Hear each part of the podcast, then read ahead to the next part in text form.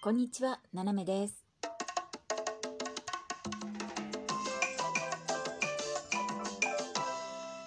改めまして、こんにちは。世界の隅っこからななめがお送りします。はい、ということでですね、あの、実は今日はですね、えー、ななめずきんちゃんを抜いた、えー普通収録配信の、なんとですね、100回目になります。ね本当によく続きましたよね。あの50回目の時も言ったんですけどまさか続くとは思わなかったっていうね、えー続いてますよね。まあねこれもねひとえにですねあの本当に本当にあのいつも思うんですけどこれもひとえにね私のおかげだと思ってます。うん、だってね応援してくれてる人がいたりとかね、えー楽しいですよとか頑張ってねって言ってくれる人がいてもですね私がまあもういいやって思っちゃえば続かないんですよ。ね。あのまあ理論的にはね、うん、どんなに続けてくださいって言われてもいやちょっとねって言って終わっちゃえば終わっちゃうんですね。で誰にも何も言われないんで、まあ、だらだらと続けているというね、うん、100回目でございます。まあ100回目ということであのなんかこうめでたい話はないかなと思ったんですけどまあめでたい話っていうのはもうここ最近ないですね。うーん私の周りを見てもですね誕生日が来たからめでたいかっていうとまあみんな来ないでほしいぐらいのね あの勢いの人たちが多いんであんまめでたい感じもしないですね。でそんな中でですねあの実は先日夫と2人カフェでコーヒーを飲んだんです。もうどこで飲んでもいいですけどうちで飲めよって話なんですが、まあ、カフェでちょっと飲んでであの普通はですねあの、まあ、席で飲んでると、えーお会計ねお支払いの時に「すいません」って言ってあの「お会計お願いします」って言うとあのちっちゃいお皿にですね、まあ、レシートみたいのでいくらって書いたの持ってきてそこで払うんですよ。でたまたまねあの知り合いのとこだったんであの、まあ、ちょっと立ち上がってですねカウンターのとこにお金をねあの払いに行ったんですけどその時にあの私たちよりもちょっと前にあのお食事をされてたようなご夫婦で、えー年の頃はですねうちの夫とまあ似たり寄ったりねあの戦中戦後あのぐらいのねあの、えー生まれという感じのねご夫婦で、えーいたんですけれども、まあ、ご主人の方が、まあ、お食事代こう払ってで、まああのね、お店の人がレジ打ってたんですけどその時にねあの奥さんのおばあちゃんの方が「まあ、こっち向いてこんにちは」なんて言ってねで「あの美味しかったわ」って「何食べたの?」なんて言って「あこういうの食べたわよ」って「あそうなんですか」なんて話してたらいきなりですね「私たちね今年で結婚58年目なのよ」って言い出したのよ。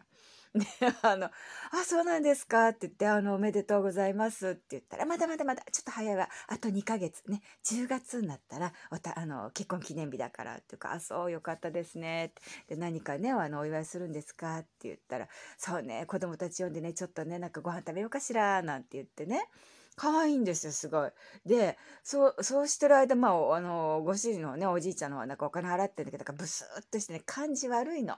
あのこっちで喋ったら普通だったらちょっとあ「こんにちは」ぐらい言うんだけど言わないんですよブスッとしてて。でおばあちゃんが今度ね私ね結婚したのは18歳と半年だったのよ。6ヶ月。ね。18歳半で結婚したのよって言うから「あそう」って言ってたらおばあちゃん「私ね」って「はい。一目惚れだったのこの人に」っていうのだよね。もうねその言い方がものすごく可愛かったんです。私ねこの人にね一目惚れだったのよって言って。でそれもかなりね強烈な一目惚れだったらしくてその一目惚れのねまあどれだけ自分がねそのおじいちゃんを見てですねその若かりし頃ですよ。あのクラクラっときたかっていうのを話してですね。で本当にねあのもう好きで好きでねもう今でもずっとずっとこうやって一緒にいるのが嬉しいのよねっていうのおばあちゃんすんごいあの感じよくね可愛くね言うんだけどおじいちゃんずっとねムッとしてお金払ってるわけ。であの多分ねあの照れくさかったんじゃないですかね。でお金払い終わってで「行くぞ」って言われて「はいはい」って言って「じゃあねまたね」って言っておばあちゃん行っちゃったんだけど全然知らない人だから「またね」って言われてもまあいつ会うか分かんないですけどね。でうちの夫はですねなんか感じの悪いねあの男の人だったねってご主人感じ悪かったなって言うんだけど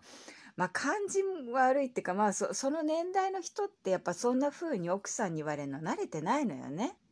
まあ今の若い世代だったら、まあ奥さんの方がこの人すごい人なのよ、素敵なのよって私一目惚れだわって言うと、何言ってんだよ俺だってさ、って言ってまあ話すんじゃないかと思うんですけど、まあ、のね、えっと、まあ、1940年代ね、生まれの人たちってちょっとやっぱりそういうの照れくさいのかな。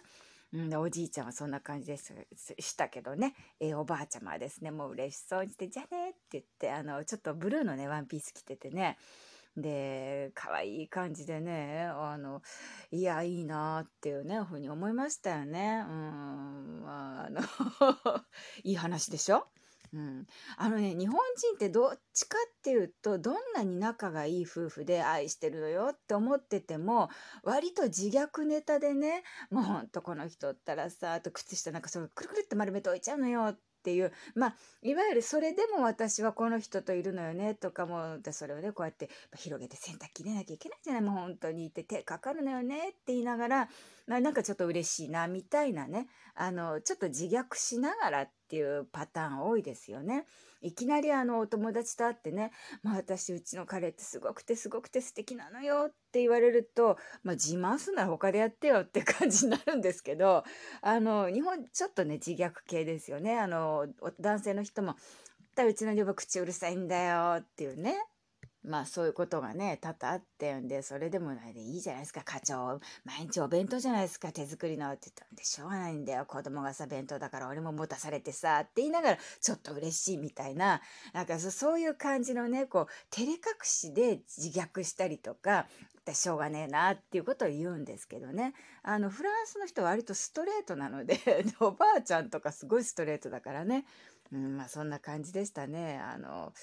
いや、私ね、結構、だから、あの、純日本人なので、まあ、フランス人のお友達相手でもね、ちょっとこうね、自虐ネタしちゃったりする時があるんですよ。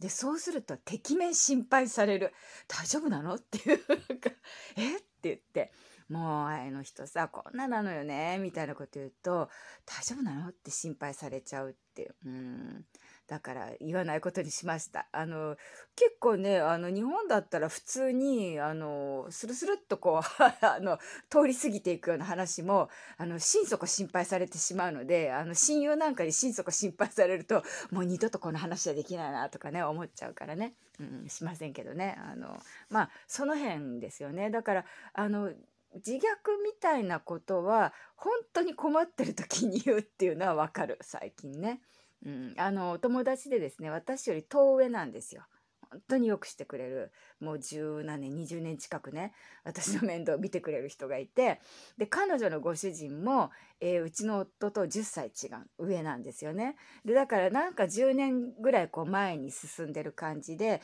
たまに会うとね、まあお互いに夫の話になりますよね最近物忘れがひどいひどいとか そういうね、うん、話になりますけどね。うん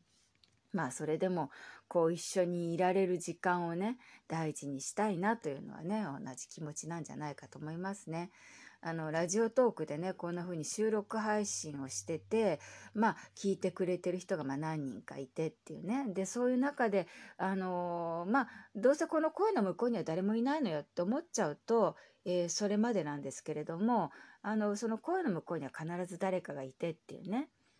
そその何て言うんだろうあの思いっていうのは例えば一人たった一人誰か聞いてくれてる人は一人なんだよって言ってもその一人の人がまあ聞いてくれてるんだったらまあ話して収録しておいといてっていうのもね正解だなっていうふうに思ってますね。その人があの楽しいなと思ってくれる時間があればいいなというふうにね思います。それはね他の仕事でもそうですね自分がやった仕事の向こうにはっていうねえー、例えばあの本なんかだったら本を書くね作家であれば自分がどんな文章を書いてもその向こうに読んでくれる人がいるしテレビの仕事をしてればテレビの画面の向こうに見ててくれる人がいるインターネットで、まあ、YouTube で何かやってれば YouTube 見ててくれる人がたった一人でも向こう側にいればその人に向けてなんか発信できるものとかね、うん、が受け取ってもらえるものがあればいいなっていうね思いはありますね。